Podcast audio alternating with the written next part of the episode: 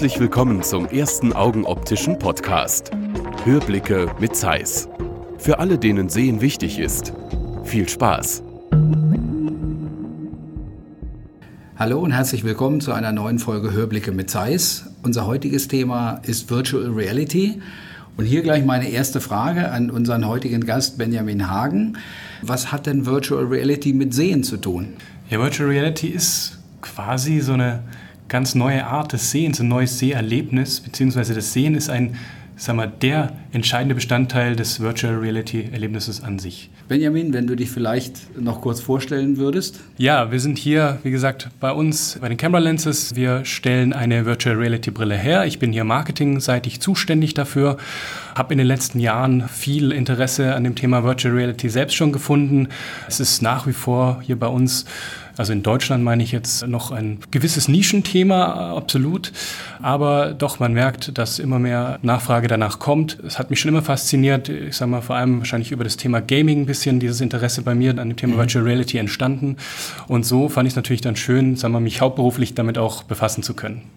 Also ich bin zu dem Thema so gekommen, wir waren vor einiger Zeit hatten wir eine Veranstaltung, wo wir beim DTM-Event etwas gemacht haben und hatten da unter anderem auch diese äh, Virtual Reality Brille und die Leute waren also wirklich wie irre, die haben Schlange gestanden, um da mal in so ein Teil reinzuschauen.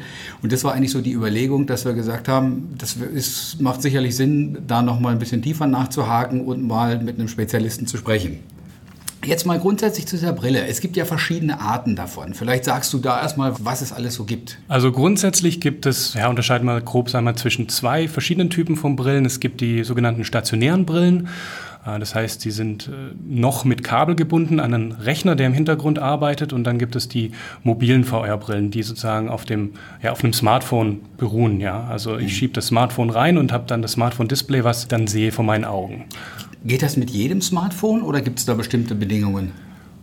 Es kommt immer auf die Brille drauf an. Grundsätzlich geht es ja mit, schon mit jedem Smartphone. Ich sage mal, es muss eine gewisse Grundrechenleistung schon mit sich bringen. Je höher aufgelöst das Display des Smartphones ist, desto besser. Mit den gängigen Betriebssystemen, das heißt Android oder iOS, kommt man da eigentlich ganz gut weg. Da gibt es jede Menge Apps, Anwendungen und so weiter. Also es ist quasi wie so ein Kasten und da schiebe ich das Smartphone rein und dann gibt es irgendwas da drin, was mir das Bild irgendwie größer macht, dass ich den Eindruck habe, ich bin also nicht mehr davor, sondern mittendrin. Genau, genau. In den Brillen sind dann Linsen drin, die eben das Bild so darstellen, dass es eben nicht wirkt, als wäre es jetzt diese zwei, drei, vier, fünf Zentimeter vor meinen Augen, sondern tatsächlich einfach bildfüllend etwas, der ein größerer Abstand simuliert wird, sodass ich mich da sozusagen fühle, als wäre ich in diesem Geschehen, was auf dem Smartphone dargestellt wird. Das wird also mit Linsen gemacht. Da werden irgendwelche Optiken eingebaut, die mir dann quasi dieses Bild weiter weg vorgaukeln.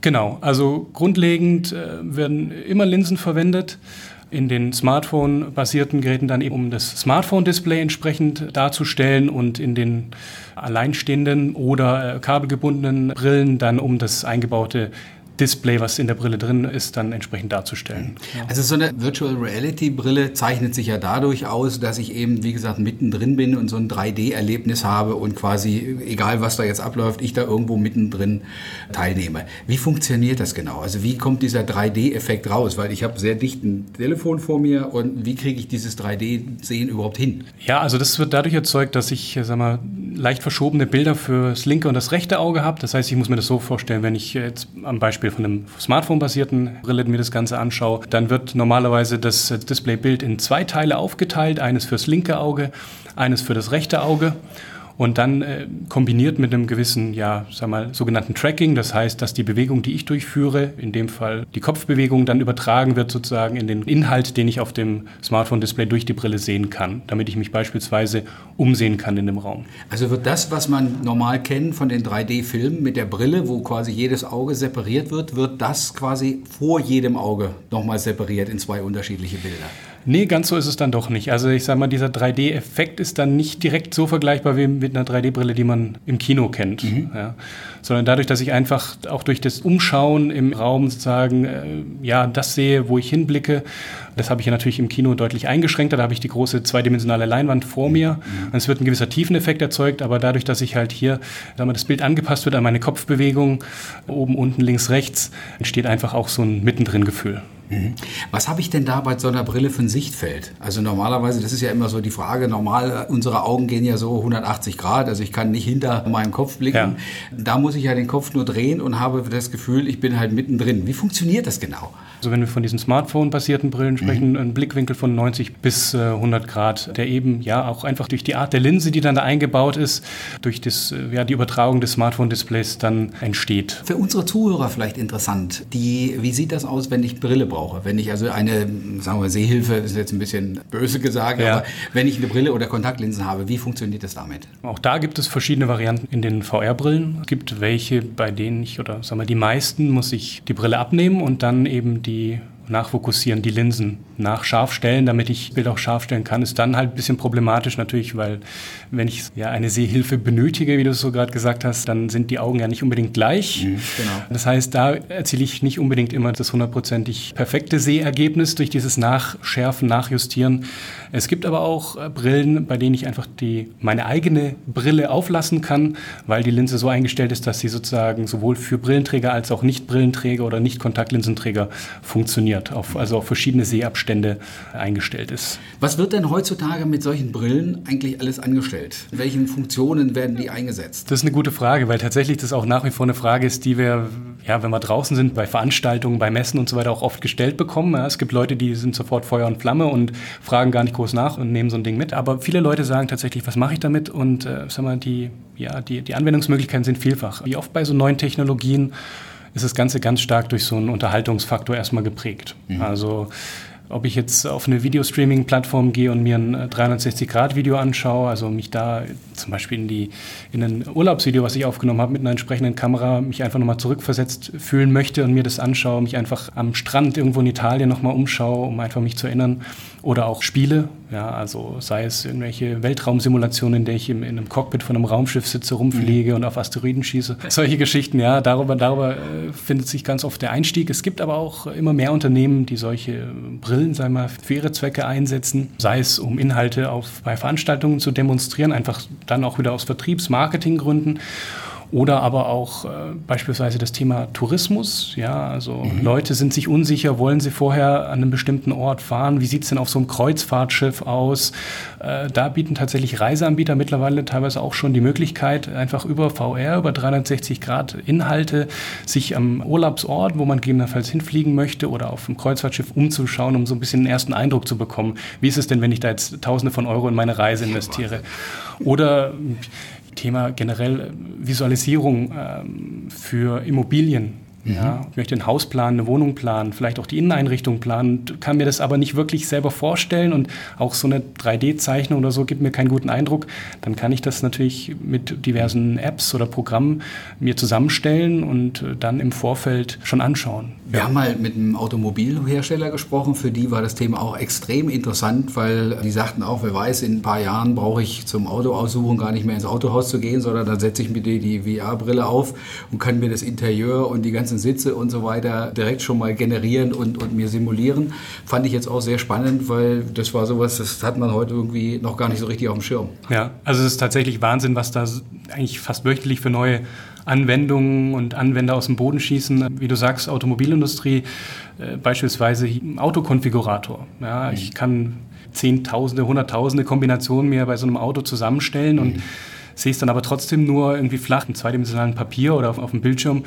Aber wie das wirklich ist, sich dann in so ein Auto reinzusetzen, was ich mir selber zusammengestellt habe, das ist auch so eine Anwendungsmöglichkeit, die schon getestet und teilweise auch schon äh, umgesetzt wird. Ja, genau. Ich habe mal was gelesen und zwar äh, über, wie, wie, heißt es schon, immersiver äh, Journalismus, also wo ich mittendrin bin, wo im Prinzip jetzt auch sogar in Richtung Journalismus so gearbeitet wird, dass man da mit 360 äh, Grad quasi nicht mehr vor dem Geschehen, sondern mittendrin persönlich beklemmt das etwas, weil... Äh, so. Ja, kann, kann ich nachvollziehen, dass, dass die Vorstellung, dass das so ein bisschen beklemmend ist. Es, es kommt natürlich immer auf den Inhalt drauf an. Also ich sag mal, da sind die großen Medienhäuser, großen Verlage äh, schon, schon ganz vorne, schon seit längerer Zeit mit dabei. Ich rede jetzt von der New York Times, von ja, oder von der BBC, die da sag mal, ein bisschen Pionierarbeit leisten gerade. Wenn du dann natürlich sagst, okay, du hast so einen sogenannten Embedded Journalist, der irgendwie bei einer Schlacht ganz vorne mit dabei ist mit den Spezialeinheiten und du bist mittendrin, ja, da kann ich das natürlich schon nachvollziehen, dass einem da anders wird, aber ich denke, es gibt natürlich auch weniger befremdliche oder weniger äh, anstrengende oder gefährliche Situation, die du da miterleben kannst, einfach um diesem Journalismus nochmal eine neue äh, Erlebnisebene hinzuzufügen. Ja. Wo ich mir super vorstellen kann, ist zum Beispiel so bei Sportevents oder, oder Konzerten zum Beispiel, wo ich dann sage, ich muss da gar nicht mehr mich durchquetschen, sondern äh, da ich eh nicht der längsten einer bin, perfekt irgendwo zu stehen und mir zu Hause das Ganze äh, live anzuschauen, finde ich schon, hat so seinen Reiz. Genau, du kriegst kein Ticket mehr vielleicht, weil wie es so, so oft ist, ein großer Star kündigt sein Konzert an, nach fünf Minuten ist es komplett ausverkauft, was machst du jetzt? Ja, also bestimmt mit Sicherheit auch ein zukünftig spannendes äh, sag mal, Vertriebsmodell für, für diese Konzertanbieter. Ja, du hast die 360 Grad Kamera irgendwo im Publikum stehen und lebst das Ganze mit. Also so, so ein paar Testballons habe ich auch schon gesehen, dass wirklich dann diese Tickets dann da nochmal äh, verkauft werden, um das Ganze, sagen wir, gemütlich von zu Hause im Sofa mit der VR-Brille dann äh, mitzuerleben. Habt ihr Informationen, wie das so mit dem Sehvermögen ist? Weil ich meine, ich habe ja etwas sehr dicht vor mir und ich möchte gerne nochmal so auf diesen, sagen wir mal, gesundheitlichen Aspekt ja. von diesen VR-Brillen äh, zurückkommen. Da ist ja Licht, man spricht ja auch über Blaulicht und alles solche mhm. Themen. Wie, mal generell, wie, wie stehst du dazu? Ja, also nach meinem Kenntnisstand, und ich, ich schaue schon, dass ich mich da sehr, sehr, sehr regelmäßig äh, schlau mache, äh, gibt es nach wie vor keine sagen wir, ausführlicheren wissenschaftlichen Erkenntnisse zu dem Thema, wie VR äh, sagen wir, die Sehfähigkeit in irgendeiner Weise gegebenenfalls beeinträchtigt. Ja. Was man sagen kann, ist, äh, dass generell davon abgeraten wird, dass Kinder unter 14 Jahre, sagen wir, zum einen ohne elterliche Aufsicht und zum anderen auch über einen längeren Zeitraum so eine VR-Brille benutzen, also wirklich nur in sehr, sehr homöopathischen äh, Dosen, möchte man sagen die so eine VR-Brille auch benutzen, weil eben sich da die Augen noch in einem Entwicklungsstadium befinden und man einfach noch nicht abschätzen kann, wie das sich gegebenenfalls auf die Entwicklung der Augen auswirkt. Mhm. Weil ich meine, in der Technik ist es ja so, dass das Gehirn mit dieser Technik, die da drin ist, etwas ausgetrickst wird. Genau. So, und da ist für mich so die Frage, ist das wirklich noch natürlich oder wie natürlich kriege ich das dann hin? Wie natürlich ist das? Ja, es ist, es ist natürlich immer bei so Technologien, es gibt dann Leute, die da ein bisschen, ein bisschen vorsichtiger sind, weniger vorsichtig sind. Ja, wie du es schon sagst, also VR ist, wenn ein Computer das Gehirn austrickst, ne? also irgendwo so. Wie gesagt, also wir können jetzt bisher nicht beschreiben, dass es da oder nachvollziehen, dass es da negative Auswirkungen gibt. Äh, sagen wir zumindest nicht mittel- oder langfristig. Äh, Phänomene, die es da natürlich gibt, mhm. äh, hat der ein oder andere bestimmt auch schon gehört. Man spricht dann von VR-Krankheit oder auch Motion Sickness. Äh, also eben so eine gewisse Krank Krankheit ist jetzt übertrieben, aber Übelkeit durch, durch die Anwendung der VR, also so Symptome wären eine gewisse Übelkeit ähm, oder Kopfschmerzen, die da entstehen können, kurzfristig. Das variiert aber auch ganz stark von, von Person zu Person. Ja gut, ich meine, ich, ich habe das Ding auf und gucke da relativ auf kurze Distanz äh, sozusagen. Wenn ich die abnehme, habe ich plötzlich wieder die weite Distanz, dass sich die Augen da wieder oder das Gehirn sich dran angewöhnen müssen, ist völlig klar. Es ist so, also sollte ich wahrscheinlich, wenn ich da jetzt äh, fünf Stunden gespielt habe mit einer VR-Brille, sollte ich nicht gleich ich ins Auto setzen oder aufs Fahrrad. Genau, genau. Das ist das, was wir auch immer dazu sagen. Also wenn man die Brille länger aufgehabt hat, bitte dann nicht mal, äh, sag mal schwere Maschinen oder, oder, oder, ein Fahrzeug bedienen unmittelbar danach, weil eben gewisse äh, Folgen oder sag mal Kurzzeitfolgen äh, aufkommen können. Ich habe sowas auch mal gehört von einem Race-Simulator, wo ich quasi so Autorennen fahre, dass ich dann quasi die ganze Zeit High Speed fahre und wenn ich die Brille dann abgenommen habe, dann war so, als wenn mein Leben jetzt so in Slow Motion abläuft. Ja, das ja. war also ein sehr spannender Effekt. Kannst du ganz gut vergleichen, wenn du längere Zeit auf der Autobahn fährst. Ich weiß nicht, wie, wie schnell du auf, unterwegs bist auf der Autobahn, aber sagen wir jetzt mal irgendwo zwischen 140 und 160 vielleicht. Und wenn du dann abfährst auf die Landstraße, dann kommt es ja alles auch einmal sehr, sehr langsam vor, obwohl du natürlich trotzdem zum Beispiel nach wie vor mit, zwischen 80 und 100 Kilometer pro Stunde unterwegs bist. Und so, sagen wir so vergleichbar ist, ist, ist dieser Effekt dann auch, ja. Habt ihr schon mal Untersuchungen gemacht zu diesem Blaulicht? Weil es gibt ja Untersuchungen, dass dieses blaue Licht, also dieses High Energy, also hochenergetische blaue Lichtanteil, dass das irgendwie auf die Makulazellen, also irgendwelchen Einfluss nehmen könnte. Und so ein Smartphone emittiert ja blaues Licht. Also wenn genau, der Bildschirm ja. anlässt, ist. Gibt es da von eurer Seite auch irgendwelche Untersuchungen zu? Tatsächlich haben wir da jetzt noch nicht einen genaueren Blick drauf geworfen, aber auch da äh, natürlich äh, ständiges Informieren wo ich soweit mitbekommen habe, dass äh, blaue Licht, was, was im Kontext dieses, der VR-Anwendung äh, emittiert wird, momentan äh, zu vernachlässigen eigentlich ist. Ja. Also gut, äh, ich meine klar, das blaue Lichtanteil in der Sonne ist deutlich stärker als ja, das, was so ein ja. Äh, Bildschirm emittiert. Aber nichtsdestotrotz, ich meine, es ist ja bekannt, dass blaues Licht auch nicht gut ist, zum Beispiel vorm Schlafengehen, weil das ja auch unseren Schlafrhythmus stört. Genau, klar. Also auch für die Anwender lieber nicht vorm Ich würde es jetzt nicht zum Schäfchen zählen, verwenden die VR-Brille, genau. Also nee, so ist es auch, kann jetzt auch von mir persönlich sprechen. Ich, ich versuche auch, ich bin dabei noch ein bisschen mich dahin zu erziehen, äh, sagen wir, eine halbe Stunde mindestens vorm Schlafengehen nicht mehr aufs Smartphone zu gucken. Das gleiche gilt natürlich dann auch für die Anwendung der VR-Brille. Ja.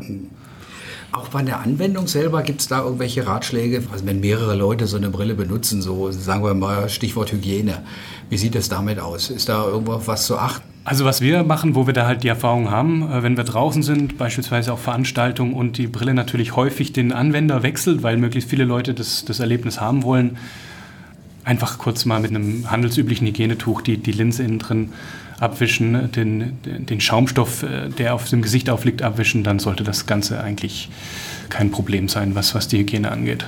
Nochmal zurück zum Thema Sehen. Ähm, wenn Virtual Reality auch schon eingesetzt, so im Bereich Sehhilfen. Also Sehhilfen, ich kenne das aus der Augenoptik, da gibt es ja, früher gab es sowas wie vergrößernde Sehhilfen für Leute, die also sehgeschädigt sind oder die Probleme haben. Also im Prinzip, dass ich das einsetzen kann wie ein Vergrößerungsgerät. Wird da schon was mitgearbeitet? So quasi in Verbindung mit einem, mit einem Kamerasystem? Muss ich ehrlich gestehen, bin ich momentan etwas überfragt. Ich habe jemanden kennengelernt, der an einer Lösung arbeitet, um eben Leute, die stark eingeschränkt sind, was das Sehen angeht, also sagen wir mal mit einer, einer relativ hohen Erblindung, jetzt nicht 100 Prozent, aber mhm. die dadurch sehr stark beeinträchtigt sind, da eine Lösung zu finden. Ich bin aber jetzt gerade nicht am Stand, wo ich sagen kann, äh, ich wüsste, dass es da jetzt schon eine, eine marktreife Lösung gibt, aber es gibt definitiv Forschung und Entwicklung in die Richtung, ja. Also ich weiß, früher gab es so Bildschirmlesegeräte, die gibt es nach, nach wie vor noch, ja. wo ich quasi das, was ich lese, lesen möchte, aufgrund meiner Beeinträchtigung drunter lege und dadurch eben am Bildschirm stark vergrößert bekomme, da würde sich das ja nahezu anbieten, weil ich dann eben viel mobiler und lockerer mit, mit umgehen könnte. Klar, also wenn die Entwicklung in der Richtung weitergeht und ich gehe davon aus, weil wir ja überall eine Entwicklung, sagen wir mal, stark in die Richtung VR haben, überall spielt das Thema mit, wäre das natürlich eine, eine klasse Lösung, ja. Ja, super. Wie siehst du die Zukunft für Virtual Reality? Was denkt ihr? Ist es so eine, so eine vorübergehende Erscheinung? Äh, ist es äh, blöd? Ist es, äh, wird es da bleiben? Das finde ich ist immer eine, spannende Frage eigentlich. Also ich gehe stark davon aus, dass das Thema die nächsten Jahre uns stark noch mit begleiten wird in der technologischen Entwicklung. Dass es aber auch, ähm, so sehe ich das momentan, vielleicht auch eine Brückentechnologie hin sein wird zu sagen wir, anderen Technologien wie die sogenannte Augmented Reality, also AR, wo dann das real Gesehene ergänzt wird ja. durch Einblendungen. Aber ja, wie eingangs schon gesagt, also wir befinden uns gerade im, im deutschsprachigen Raum noch in einem Punkt, wo viele Leute vielleicht nur den Begriff virtuelle Realität, Virtual Reality erstmal gehört haben dann vielleicht ja, geht der Prozentsatz runter, die, die es schon mal ausprobiert haben oder die, die überhaupt sowas zu Hause haben. Das heißt, hier stehen wir doch schon noch recht stark am Anfang. Wie gesagt, nach wie vor ist das Thema auch noch stark durch das Thema Gaming äh, ja, geprägt. Ganz sagen wir, abgefahrene Entwicklungen sehen, das Ganze noch immersiver, also dass die Leute noch stärker in das Thema eintauchen können und das noch äh, ja, mehr in die Richtung zu bewegen. Dass es eben nicht nur das, das reine Sehen ist, sondern dass dann auch die Leute ähm, ja, eingespannt werden in, in so ein Gerät, mhm. äh, wo sie dann unten wirklich mit den Füßen äh, laufen können, auf so eine Art Laufband und sich so wirklich durch ein Spiel bewegen können mit zusätzlichen äh, Datenhandschuhen, um dann auch greifen zu können in der virtuellen Realität. Also mit zusätzlich Zubehör, was, was das Ganze dann noch richtig, sag mal, ja, krass äh, eintauchen lässt, die Leute. Und von daher bin ich da frohen Mutes, dass wir da noch ein paar tolle Jahre vor uns haben mit dem ganzen Thema. Also wird quasi die Virtual Reality Brille der nächste große Schritt, um beim Problem des Übergewichts äh, uns voranzubringen. naja, ich, ich weiß nicht, ob das jetzt eine massentaugliche Abnehmlösung sein wird, aber da liest man ja auch dann, äh, wenn man die einschlägigen Newsseiten liest, schon interessante Stories, dass jemand beispielsweise Virtual Reality genutzt hat, beziehungsweise er hat Google Maps genutzt, hat sich auf seinen Heimtrainer gesetzt und ist dann einmal irgendwie äh, Großbritannien von Süden nach Norden durchgeradelt und hat dabei dann 25 äh, Kilo abgenommen, sowas in die Richtung. Ich weiß nicht, ob die Zahl genau stimmt, aber also ja, da, da liegt dann auch immer natürlich im Anwender selber, wie er damit umgeht. Aber scheint so ja, als gäbe es da durchaus dann die Möglichkeiten, ja. Vielleicht noch eine letzte Frage. Wie liegen solche Virtual Reality Brillen preislich? Das variiert ganz stark. Also ich habe eingangs ja gesagt, dass es so zwei verschiedene grundlegende Systeme gibt. Ähm, bei diesen sogenannten mobilen äh, VR-Headsets, also die Smartphone-basiert sind, fängt das wirklich ganz, ganz weit unten an bei so ganz billigen sogenannten Cardboards, also wirklich aus Pappe gebaut. Die fangen im Prinzip bei 5 bis 10 Euro an, äh, mhm. haben dann aber auch ein entsprechend, sagen wir mal, schlechtes Erlebnis bringen die mit sich. Geht dann hoch bis ja, knapp über 100 Euro, wo man dann wirklich die, sagen wir mal, die Premium-Variante davon hat mit entsprechend gutem Komfort, gutem, guter Verarbeitungsqualität und guten Linsen drin, die dann wirklich dieses Erlebnis, äh, ja, das Bestmögliche aus dem Smartphone rausholen. Und wenn wir dann äh, von diesen computergebundenen, also stationären Systemen sprechen, da müssen wir dann schon mehr so Richtung gehen von, sage ich mal, 600 Euro aufwärts für, allein für die Brille, dann brauche ich noch äh, Controller und dann brauche ich noch den Rechner dahinter. Also bin ich da locker ein paar tausend Euro hinterher los. Gibt es das denn eigentlich auch schon, dass die, der Rechner mit in der Brille drin ist? Oder? Genau, also hatte ich vielleicht vorhin unterschlagen. Es gibt dann quasi ja so, so Hybriden, sage ich jetzt mal, also Standalone äh, Einzelgeräte, wo dann äh, das, die komplette Rechenleistung auch schon in der Brille mit drin ist, mit Display und so weiter und so fort. Aber auch da ist, sagen wir, noch, wird noch nicht die Qualität äh, erzeugt, die jetzt mit solchen kabelgebundenen Headsets erreicht wird. Aber viele sehen darin auch eine gewisse Zukunft, weil man dann einfach sich freier bewegen kann, nicht mehr die, die Kabel mit sich rumziehen muss. Und, mhm. ja. ja, das war's für heute. Vielen Dank an dich, Benjamin, für die tollen Informationen. Ja, vielen Dank auch dir für die Möglichkeit, ein bisschen was zum Thema virtuelle Realität zu erzählen. Und ich hoffe, dass der oder die ein oder andere dadurch auch ein bisschen Lust bekommen hat auf das Thema und mal so eine Brille auszuprobieren. Das hoffe ich genauso. Also, liebe Zuhörer, vielen Dank und bis zu einer nächsten Folge Hörblicke mit Zeiss. Ihr Heinrich Raub. Sie hörten eine neue Folge von Hörblicke mit Zeiss. Unseren Podcast finden Sie auf www.zeiss.de/hörblicke oder abonnieren Sie uns auf iTunes. Bis zum nächsten Mal. Wir freuen uns auf Sie.